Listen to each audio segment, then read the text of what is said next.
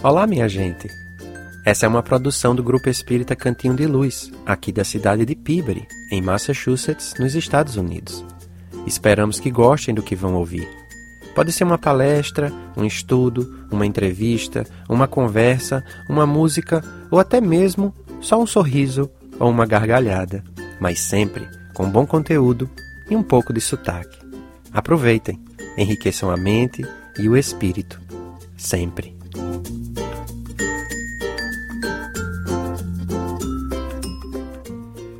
Vanessa Ancelone, boa noite. Boa noite.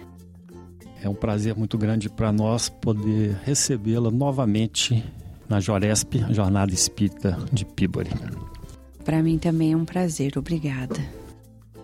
Nós sabemos da sua formação na neurociência, mas você gostaria de fazer uma, uma breve apresentação, falar da, da, sua formação, dos seus estudos, do centro de onde você vem, do, do seu envolvimento na, na doutrina espírita?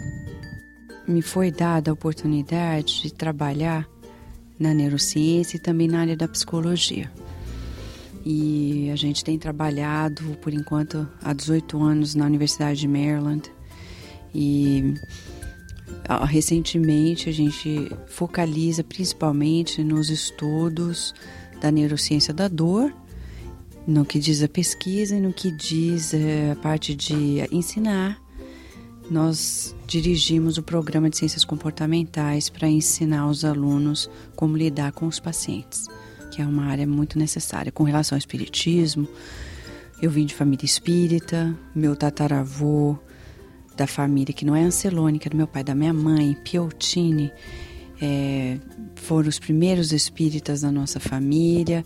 Tem um centro lá que ele formou junto com outros até hoje, inclusive com a doutora, a família da doutora Irvênia Prada, que é a veterinária espírita, que também vem da mesma região. E o centro em 2018 vai ser centenário. Então, apesar da família ser espírita, eu posso dizer que eu optei por ser espírita, porque você pode nascer em família espírita não ser. Então eu também optei por ser espírita pela lógica dos ensinamentos e principalmente, eu diria, pelo consolo. E atualmente, desde que nós viemos nos Estados Unidos, trabalhamos na Sociedade Espírita de Baltimore e de anos para cá a gente tem focalizado nos trabalhos no Centro Espírita da Virgínia, Espírito História Virgínia, em Chantilly, Virgínia, que fica assim no, na região metropolitana da capital, em Washington. E trabalhamos também com a Kardec Radio, com o Spiritus Magazine, e assim a gente prossegue. A sétima Joresp, esse ano, tem como principal tema é, o livro Céu e Inferno, que completa agora 150 anos da data da, da sua primeira publicação. Não é? Na sua opinião, qual a importância do livro Céu e Inferno?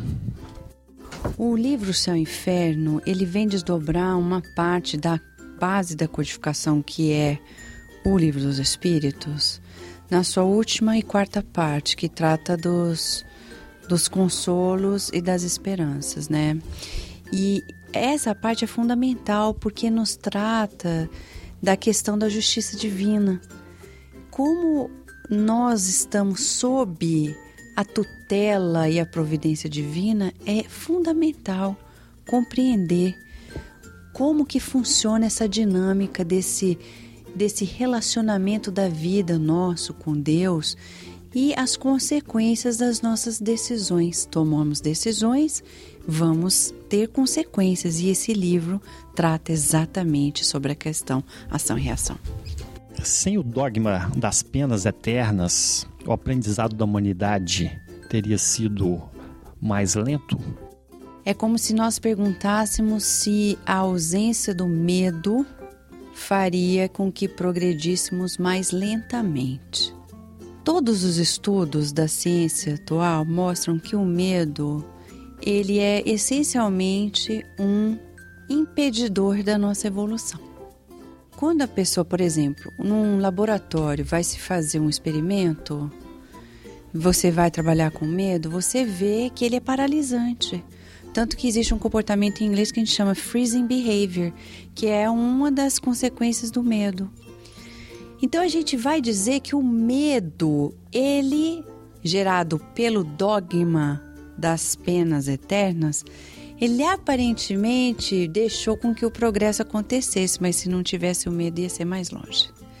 Porque o, o que ele cria, esse dogma das penas eternas, ele cria o medo. Ele gera o medo. E a gente vai ver no livro Nosso Lar que o medo, o André Luiz mostra pra gente, ele é o maior inimigo que a gente pode ter. Por isso que os espíritos que não querem que a gente progrida criam a mentalidade do medo na gente. E o medo é contagiante. A ciência já sabe disso, que é o que a gente chama de emotional contagion. E também o Espiritismo, no livro Nosso Lar, trata da questão do medo. Então, é, o medo, ele parece que pode produzir um progresso, mas ele é um progresso limitado. Então, a gente diria que o ideal é que esse dogma seja é, substituído pelo racional, que é o que aconteceu a partir do Espiritismo. Após atingirmos a, a felicidade eterna, existe ainda a possibilidade de perdê-la? Que tá. Quando a gente conquista algo, não se perde. A conquista da felicidade, ela é uma conquista da alma. É a questão da lei do mérito que o Hendrik estava trabalhando ao início da reunião. Deus é tão amoroso e tão providente que ele nos criou com potencialidades para que nós, com a vontade, como diz Leon Denis no livro Depois da Morte, a vontade como alavanca da alma, vai nos impulsionar às conquistas e o consequente mérito. Quando um pintor alcançou sua excelência, ele perde depois a sua capacidade, não faz sentido. Um atleta olímpico alcançou o apogeu da sua conquista, como ele vai perder uma habilidade conquistada? Não é possível. É, a próxima pergunta, na verdade, ela se subdivide em duas. Qual a consequência de uma morte prematura provocada por ato de terceiros para um espírito que, primeiro, se encontra em pleno desenvolvimento espiritual e moral. E segundo, para um espírito que se encontra em situação de cumprimento de pena enquanto encarnado. Kardec, no início, como nós estamos tratando da base do, dos 150 anos desse livro, O Céu e o Inferno, até como referência, na primeira parte existe um capítulo que chama o Passamento. E ali Kardec vai tratar exatamente desse ponto. Ele mostra que quanto maior for a coesão entre o nosso corpo espiritual com o corpo físico, mais difícil acontece o desprendimento. Por isso que as mortes súbitas, trágicas, acidentais, suicídios são dramáticas para o espírito, porque as ligações entre o nosso corpo espiritual, que é o perispírito, e o corpo físico ainda são muito fortes, está tudo muito coeso, é muito difícil de, de haver uma ruptura abrupta. O espírito, como diz Kardec, ressente essas rupturas abruptas. E, e isso pode criar um trauma para o espírito e passar por muito tempo até conseguir entrar numa nova etapa. Isso quer dizer o quê? Que quanto mais evoluído nós formos, menos a gente vai sentir esses momentos dramáticos se acontecerem, por exemplo, num acidente, né? E quer dizer o quê? Que o estado da alma, como diz Kardec nessa expressão, o estado da alma vai definir o que nós vamos sentir nessa passagem. O estado da alma. Quanto mais a gente for desprendido do material, melhor. Agora tem gente que acha que desprendido do material quer dizer, ah, eu não ligo pro dinheiro, não ligo pra roupa. Não, é, é o ego. É, às vezes agarrado à família no, ou ao nome, ou ao fato de estar encarnado num corpo de homem, no corpo de uma mulher, ou às vezes está ligado a uma nacionalidade, né? Isso tudo é material, porque é passageiro. A gente acha que materialista é só aquele que tem muito dinheiro, que gosta do dinheiro. Não, materializa todo mundo que ainda priori, prioriza tudo que nos prende ao passageiro desta vida e não à imortalidade. Ou seja, a alma com essas vibrações, porque a gente vibra conforme pensa, vai fazer com que a gente vibre mais densamente, ou seja, a conexão entre o nosso corpo espiritual e o corpo físico vai ser maior quando acontecer uma morte prematura, acidental. Quem estiver mais evoluído sente menos ou nada, que é o caso do senhor Sanson no livro Céu e Inferno. Ou como o suicida vai sentir muito. Por exemplo, alguém que faz o suicídio assistido pensa que vai terminar o sofrimento quando a morte do corpo acontecer e vai descobrir, infelizmente, que vai ficar possivelmente muito tempo ainda agarrado àquele corpo e num sofrimento mais dramático, porque vai descobrir que não era por ali.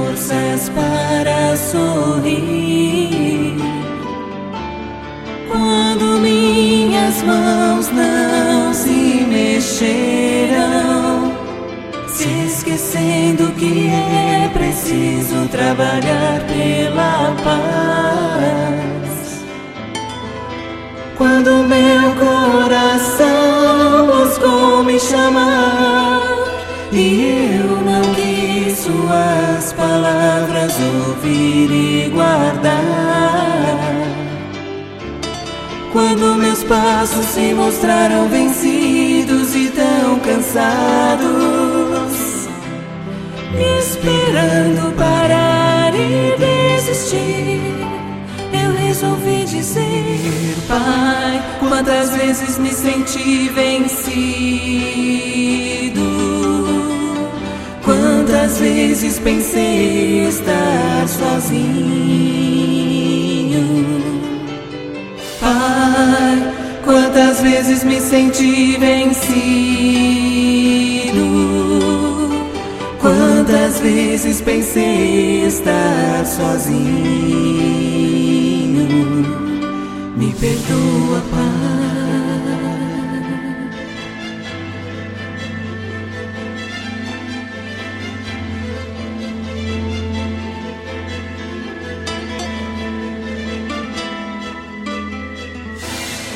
Quando minhas lágrimas escorreram, eu me senti sem forças para sorrir. Quando minhas mãos não se mexeram, se esquecendo que é preciso trabalhar pela paz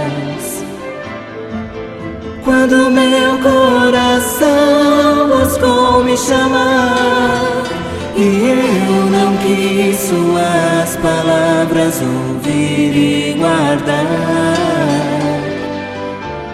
Quando meus passos se mostraram vencidos e tão cansados, me esperando parar e desistir, eu resolvi dizer, Pai. Quantas vezes me senti vencido? Quantas vezes pensei estar sozinho?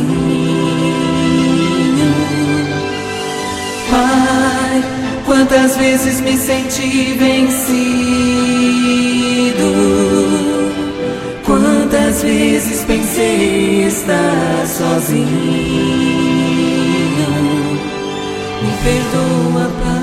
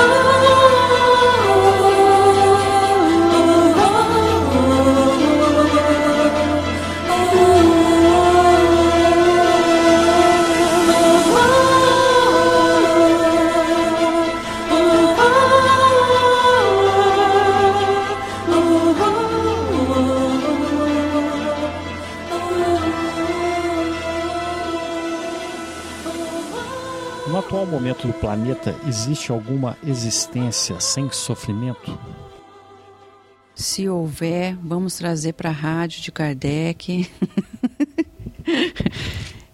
é, é, o sofrimento, ele é relativo, a gente sabe. Ele é dependente da nossa interpretação da vida, dos eventos da vida. Ainda assim, ele existe até para aqueles que estão, vamos dizer assim, na vanguarda da evolução. Vamos dar um exemplo. Chico Xavier. Quem lê o livro Testemunhos de Chico Xavier via Sueli Calda Schober, publicado pela FEB, vai ver as cartas que ele escrevia para o presidente da Federação Espírita na época, ele falando quanto que ele chorava, que ele estava triste porque fulano falou isso, fez aquilo. No final da vida dele, ele já tinha uma outra perspectiva. Então ele, ele evoluiu na sua percepção do sofrimento, mas ele também viveu. Outro exemplo que a gente pode dar, Madre Teresa. A gente sabe que teve um momento que ela disse que experienciou o silêncio de Deus. O silêncio de Deus é sofrido. É como se a gente não tivesse sentindo esse acolhimento divino. Sofreu. Mas a gente vê que ela não ficou paralisada naquele momento, ou seja, em algum momento a gente vai decodificar os eventos da vida como doloridos. Sofremos. Mas amanhã a gente evolui e pode não sofrer mais. Então é possível que às vezes a gente, numa mesma existência, consiga descobrir maneiras de viver menos sofrida. Segundo Kardec, arrependimento, expiação e reparação são as três condições necessárias para o espírito poder apagar os traços é, de sua de uma falta e as suas consequências. Né? Essas três condições acontecem numa mesma existência ou são necessárias uma, duas ou mais existências para que o para que esse processo seja completo? Olha, só Deus sabe, né? Mas a gente pode imaginar que é possível acontecer numa mesma existência, como dizem os espíritos. Eu posso me arrepender agora. Tem gente, ah, depois eu penso. Não, a gente pode se arrepender agora, nessa vida. E a partir daí eu já começo a espiar, porque o sofrimento moral já faz parte. A parte da a gente acha que expiação é só física, mas ela tem um conteúdo que Kardec diz moral muito forte. E esse, na verdade, ele é mais excruciante, como dizem os espíritos no livro do Evangelho. A dor moral ela é muito mais intensa. Então a gente já está espiando já naquela vida e muitas vezes as consequências dos próprios atos já começam a ser. Por exemplo, eu vou ser presa, já é o começo da expiação. Quanto tempo vai demorar? A gente não sabe. O que a gente sabe é que, como tiveram consequências nos nossos atos, os espíritos dizem no livro e Inferno que a expiação vai durar um período tal que ele seja concomitante ao término dos sofrimentos daqueles que a gente fez sofrer. Mas quantas coisas a gente fez para os outros que às vezes demoram muitas vidas para eles também superarem os traumas. Então não é que a gente tem que, mas a gente pode entender isso pelo aspecto das vibrações. Se alguém a quem eu fiz sofrer hoje também está sofrendo, a vibração nos une. Então vai ser difícil eu não passar por algum tipo de experiência correlata enquanto a pessoa ainda não dilui aquilo. Por isso que às vezes pode durar. E a questão da reparação pode também acontecer na mesma vida, né? Quantas pessoas, vou dar um exemplo aqui, quantos pais, por exemplo, não perdem um filho pelas drogas? E a gente sabe que as provações dos pais têm um caráter às vezes expiatório, mas ele já começa a partir do próprio sofrimento ajudar outros que estão na drogadição, criar uma fundação. E a partir daí já ou, ou por exemplo, o, o, aqui nos Estados Unidos o homem, me desculpe, eu não lembro o nome, a gente entrevistou na rádio de Kardec, ele criou o 100 Suicide, porque a esposa dele cometeu suicídio, ela estava numa depressão e cometeu suicídio. E aí ele foi lá e criou, porque ele falou: não é possível que ninguém criou um número que se alguém estiver precisando possa ligar. E ele criou o 100 Suicide. E hoje é nacional, você anda nos highways, está lá, o 100 Suicide nos Estados Unidos inteiro. Então você vê, supostamente, isso na nossa visão espírita. Se ele estava espiando algo também por passar isso, porque a obsessão espiritual também é um, tem um cunho expiatório, ele já está começando a reparar. A gente não sabe o que aconteceu antes. Já criando esse mecanismo. Então a gente vê que, às vezes, numa mesma existência, você pode passar por essas nuances por causas diferentes. Às vezes não é a mesma coisa, porque a gente tem a dívida com um A, B, C. Quiser que fosse só uma, né, para pagar. Entre aspas. Para encerrarmos, então, o espírito pode optar por passar por apenas passar por penas no plano espiritual é, como forma de aprendizado e elevação? Você está falando se ele pode decidir lá ou se ele vai pagar, vai, vai espiar lá? Vai espiar lá. É. No plano espiritual? No plano espiritual pelo que os espíritos dizem, é dentro da reencarnação que a gente vai resolver. Por quê? Uhum. É a escola. O aluno pode estudar em casa. Ele pode estudar, fazer, mas é só na hora que ele vai ter que fazer a prova, o exame lá na escola. É que ele vai ter que fechar aquele capítulo. Então a reencarnação, de acordo com o que os espíritos tratam, ela é fundamental para selar esse novo passo na nossa evolução. É fundamental. É durante o processo reencarnatório que a gente realmente vai ver se passou de ano. Ótimo, Vanessa. É, você gostaria de deixar alguma mensagem final para os participantes do, da sétima Joresp, obreiros do porvir? Eu queria dizer que, sentindo a vibração dessa jornada, é um convite que eu quero passar que eu sinto, que eu senti o convite também, desde que o Mackenzie, em nome do Cantinho, de Chiles, convidaram para que a gente viesse. É um convite de amor, ao amor, porque não tem nada mais importante. Porque a gente fala da, da justiça divina, mas é uma justiça de amor. Então o convite é ao amor, não tem mais nada. A gente não precisa se preocupar com nenhuma regra, nenhuma lei, é só amar. E você gostaria de deixar alguma dica ou sugestão de leitura de, de livros que pudessem estar falando sobre o mesmo tema? Tem um livro, os livros de Humberto de Campos, que eu tenho uma admiração profunda pela literatura espírita de Humberto de Campos. Principalmente, eu diria, os livros Estante da Vida, cartas e crônicas, contos e apólogos, porque aqueles livros eles falam exatamente isso, desse dessa questão ação e reação, enquanto a gente precisa saber melhor tomar as nossas decisões, pensar melhor antes de fazer qualquer coisa. Então eu diria os livros de Humberto de Campos via Chico Xavier. Vanessa Celone, muito obrigado pela sua presença na sétima Joresp. Esperamos poder contar com a sua presença em novas oportunidades. Muito obrigado. Se Deus quiser, obrigada. Porque a gente fala da, da justiça divina, mas é uma justiça de amor. Então o convite é ao amor, não tem mais nada. A gente não precisa se preocupar com nenhuma regra, nenhuma lei, é só amar. Então o convite é ao amor, não tem mais nada. A gente não precisa se preocupar com nenhuma regra, nenhuma lei, é só amar. A gente não precisa se preocupar com nenhuma regra, nenhuma lei, é só amar.